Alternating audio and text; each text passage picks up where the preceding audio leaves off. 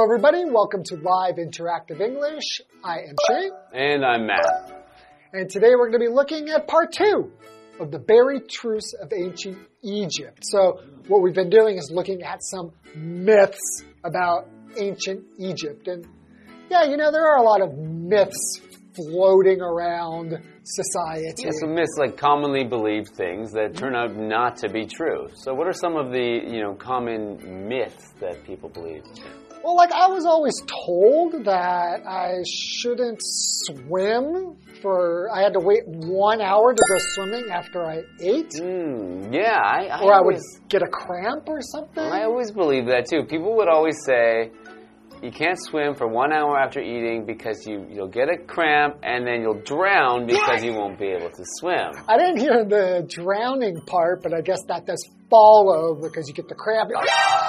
It always, it, it was always told to me that like you could die if you if you go swimming if you eat and go swimming within one hour. Mine was, yeah, my parents were just like, don't, you're going to get a cramp. They, they weren't like, and you're going to die.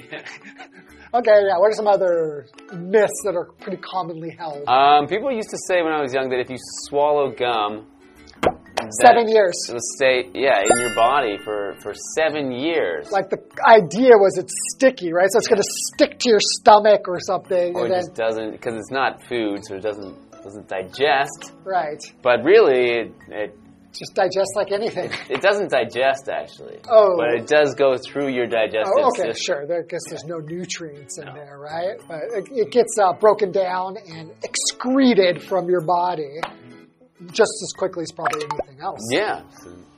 Do you have any? Do you have any others? Well, I was just thinking, like in Taiwan, like there, there's all kinds of myths that I hear. It was, it was raining the other hmm. day, and they were talking like, oh, the acid rain. You can't. Why people are always so diligent about umbrellas here? They don't want to get their hair a little bit wet because they think their hair is going to fall out. Right. The idea that yeah, acid rain or some kind of any kind of like acidity will will make you go bald. People freak out here when it starts to rain. But in fact, yeah, in in, uh, in Canada or America, we've never heard this before. And in Yeah. fact, people will put you know lemon juice, which is very acidic, in their hair sometimes to, to, to change the color of their hair. So and that doesn't make their hair fall out. Okay. Shane did that. He still has hair. I still do. Okay, why don't we get into some more myths about ancient Egypt?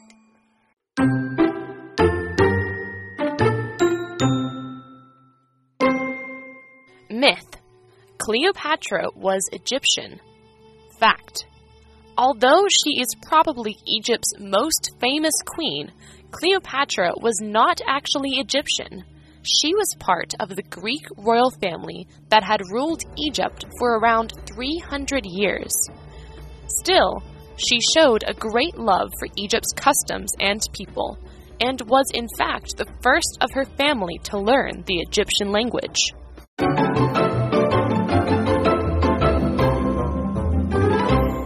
Okay, so we're going to be looking now at part two of the buried truths of ancient Egypt, and we're going on to a new myth. So, to recap, we've had two myths mm-hmm. exposed so far. Yes. Right? So, the first myth had to do with all Egyptians get mummified. They all become mm. mummies, which in fact was only reserved for people with a lot of money. Right, it's not true. Most people were just buried in the desert. Not Thrown into the desert. To mummies. Okay, then we had our second myth, which was that the pyramids were built by slaves. Mm-hmm. And as we've learned, that was in fact not true because they were actually farmers who were paid to work on the pyramids and they were also given food and, and housing and in addition were buried next to the pyramids if they died on the job Okay. and it was an honor to be buried next to the pyramids Right. although i suppose they weren't they weren't being buried as mummies next to the pyramids. They weren't being were mummified, just- they yeah. just buried next to the pyramids. Close to it. That's good enough. Right? Okay. So now we're moving on to our next myth. Okay, so myth: Cleopatra was Egyptian. She was, wasn't she? That's I would have thought so. Huh? Mm-hmm. So fact: although she is probably Egypt's most famous queen, Yeah. Cleopatra was not actually Egyptian. Interesting. Okay. So she was part of the Greek royal family that had ruled Egypt for around 300 years. Which is actually interesting because, in fact, when we just look kind of close to home, we see the monarchy in uh, in Great Britain, right? And the the royalty there is constantly coming from other countries, Hmm, right. moving around. Even now, we have somebody who's American who was born into Oh, yes, that's right. So there's an American in the, well, in the British royal family, Mm. right? So, um, yeah, so I guess that does make sense that she was very, she was an Egyptian ruler, Mm. but she wasn't from Egypt. right, she's actually from Greece. She's Greek. Mm. Okay. Still, she showed a great love for Egypt's customs and people and was, in fact, the first of her family to learn the Egyptian language. Okay, so that's a good way to show that you are embracing the culture of the place where you are staying is to, to get involved and learn the language. Right. Okay. So we have a vocabulary word custom. So custom is a noun. An ex- a custom is an accepted way of behaving or of doing things in a society or a community. So, for example, the festival was celebrated with traditional customs. Mm, okay. It's kind of the way that you do stuff in your culture, your society. Right, so she's embraced the Egyptian customs. She's doing things in the way that the local people do them. Exactly. Okay, why don't we take a little break and get back to some more myths? Right?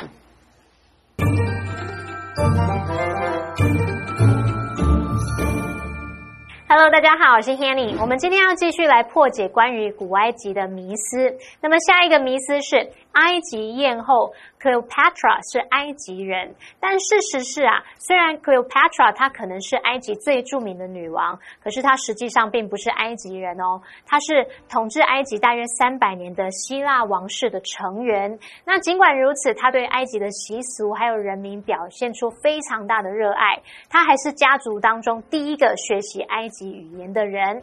好，来看单字 custom，custom 表示习俗风俗。那刚刚讲到王室，老师们有用到这个 royalty，royal 加上 ty 变成名词，就可以指王室、皇族或是王室成员。还有用到 monarchy，m o n a r c h y，那这个名词它表示君主政体或是君主制国家。介华课文中。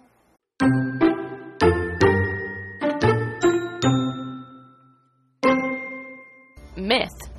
Egyptians used complex pictures to write everything. Fact. Ancient Egyptian picture writing was made up of hieroglyphs, which were difficult and time consuming to write. As a result, complex hieroglyphs were reserved for only the most important uses, such as the writing that decorated tombs and temples.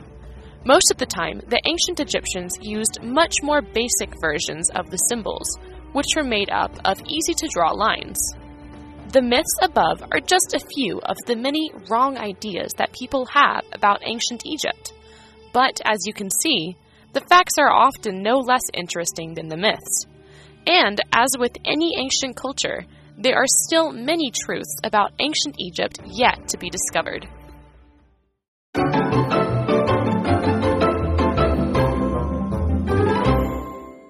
Welcome back. So before the break, we learned about our third myth about ancient Egypt, which was that Cleopatra was Egyptian. And so as it turns out, she is in fact, she's in fact Greek.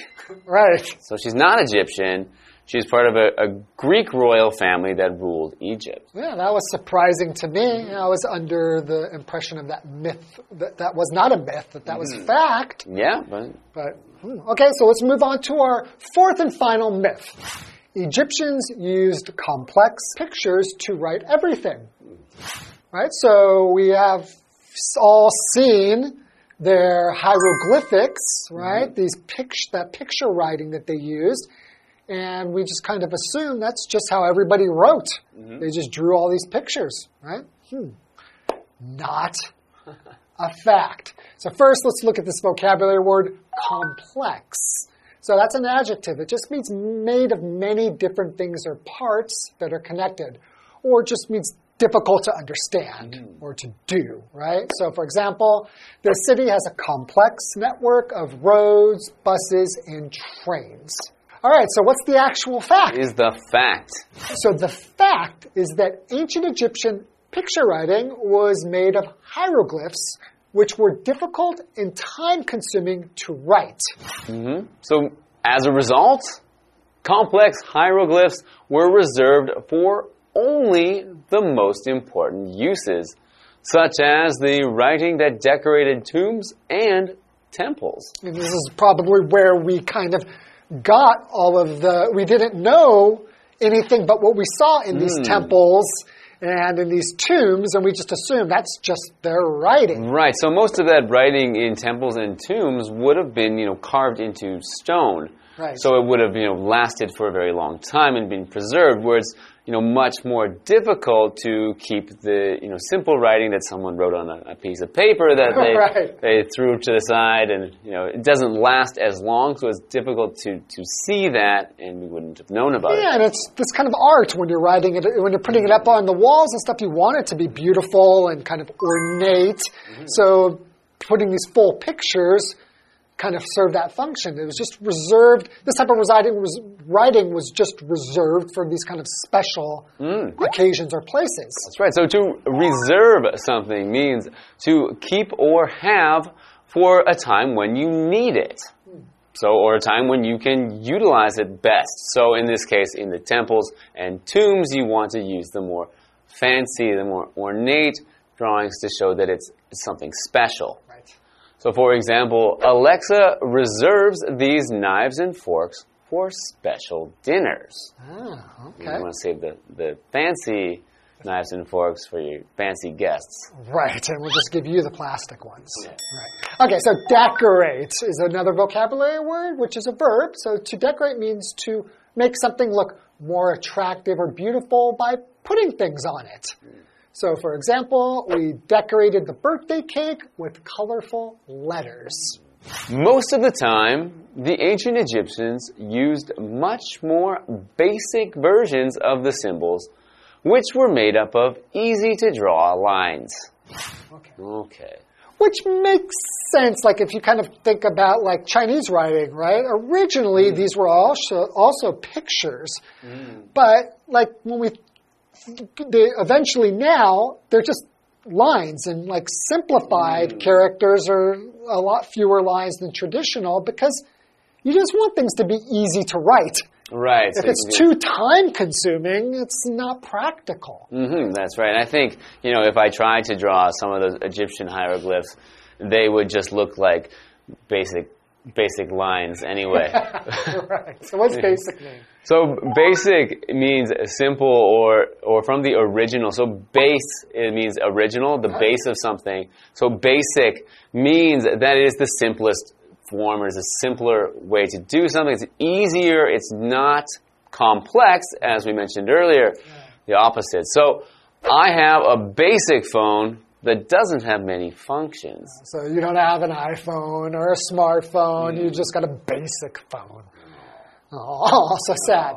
Uh, so symbol. So speaking of Apple, right? Like the symbol. What is a symbol? A symbol is a person, an object, or an event, etc., that represents a more general quality or situation. So, for example, a dollar sign is the symbol for money. So when you look at that thing, it makes you think of something else, right? Uh, continuing, the myths above are just a few of the many wrong ideas that people have about ancient Egypt. But as you can see, the facts are often no less interesting than the myths. Yeah, I think why do we have these myths sometimes? Because the facts are actually just as interesting. Of course. And as with any ancient culture, there are still many truths about ancient Egypt yet to be discovered. Ah, okay. So a lot of things we still don't know. So we have a what do you think question, Shane. So what do you think? Have you ever believed a myth about a historical topic? Share your experience and explain how you discovered the truth behind it. I mean, I've I've always heard that uh, Napoleon, or I had always heard that Napoleon was short, Hmm, yeah. right? And when you see him depicted in movies, he's not just a little bit less than average. They always depict him as like extremely short. But in fact, especially at that time, he was just average height. He was like five seven. What would that be? Like uh, one hundred and sixty-eight. He was not tall, but he wasn't particularly short. And yeah, I just was watching a documentary about Napoleon, and they said, in fact, he was average height. Okay. Yeah. But why did we hear that he was so Why short? Why did we always think he's he's a tiny man? I have no idea. They even say you have a Napoleon complex. That's right. They really even have this whole thing about this. You can, yeah. If you're a short man, you have a Napoleon complex. Just means that you're really short. angry that you're so short. Mm. You take it out on everybody else. Yes. Okay, well, that's all the myths we have for today, and we hope you enjoyed this lesson. I found out a lot of real facts. Yeah, I learned a lot, and I hope you learned just as much as we did. So see you later. See you. Take care. Bye bye bye.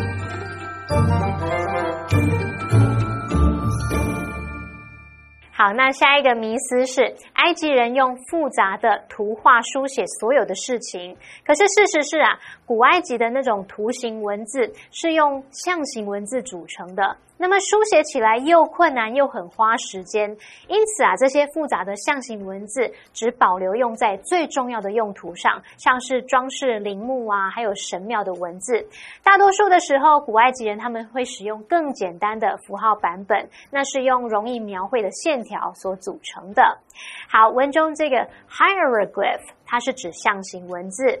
那么单字 complex，那么当形容词我们会念作 complex，它表示复杂的、难懂的。那么 reserve 是动词，表示保留、预留或是预约。Matt 老师在讲解的时候，他用到 utilize 这个字，u t i l i z e。那这个动词呢，它表示使用、利用。还有 decorate，它表示装饰或是装点。老师们刚刚还有用到一个形容词，我们可以学起来叫 ornate，o r n a A T E ornate 可以形容装饰华丽的、富丽的、华美的。好，再看到下一个单字是 basic，它表示出街的啊、简单的、基本的、基础的。那么 symbol 表示符号、象征。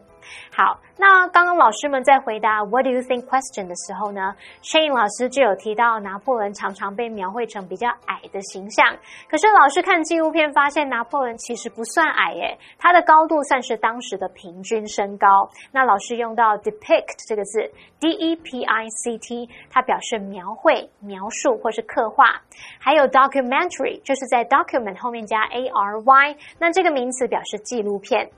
好，老师们还有提到 Napoleon complex 拿破仑情节。这时候呢，我们看到这个字是念 complex 当名词，它表示情节。而拿破仑情节大致上就是在讲说，身形矮小的人可能会因为自卑感比较强，然后就更容易表现出那种好战啊、暴力等等的特性，去弥补内心的自卑情节。好，我们最后来看三个重点，进入文法时间。好，我们来看第一个重点是 make up，可以指组成、构成。我们要表达说某事物由什么构成，或是包含什么什么。来看看它的主动用法，就是用组成部分加 make up 加整体。那被动用法是以整体当主词，be made up of 加上组成部分。举例来说，numerous islands make up the country。也可以说，the country is made up of numerous islands。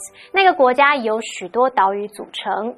那第二重点是 as a result，表示因此结果，它是副词片语，用来带出结果。那可以把它摆在句首、句中或句尾。例如，Frank had been under a lot of stress at work, and as a result, he became ill. Frank 的工作压力很大，结果他生病了。那比较一个用法是 as a result of，则是片语介系词，后面就要接表示原因的名词或动名词去表达说由于怎么样，因为怎么样。像 Frank became ill as a result of stress at work。Frank 因为工作压力而生病。好，那第三个重点是 be no less 形容词 than 点点点是表达说不比什么什么少。no less 它是双重否定哦，然后就用来强调肯定，就相当于 be as 形容词 as 点点点去表达说跟什么一样怎么样，不比什么什么少。好，我们看个例句比较清楚。Elaine is no less successful than her husband. Elaine 跟她的先生一样成功。那也可以说 Elaine is as successful as her husband. 好，那么以上是这些讲解，同学别走开，马上回来哦。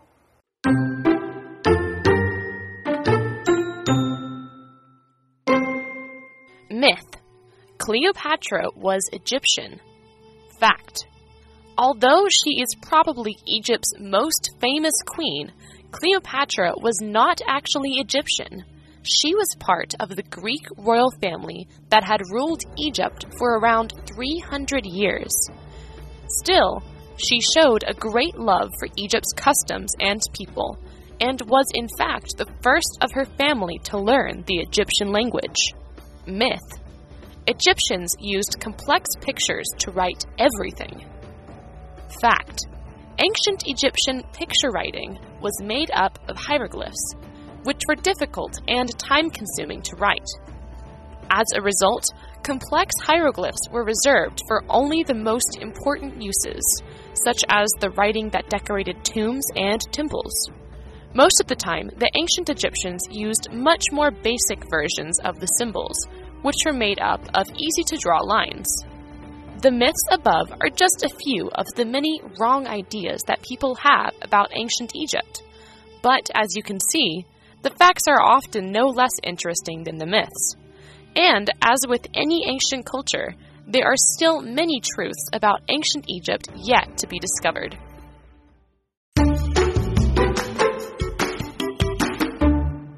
Today, we are going to talk about cold noodles. I love eating cold noodles, and you can get them anywhere in Taiwan. But we're not talking about any kind of cold noodles today. We're going to talk about cold noodles in Jiayi. And what's so special about them? They put mayonnaise on top of it. A lot of people told me that it's very, very delicious. So let's take a look. In Chiayi, there is an especially unique dish. It's called mayonnaise cold noodles, one of Chiayi's specialties. Like other cold noodles, they include sesame sauce, soy sauce, cucumber, garlic, and so on.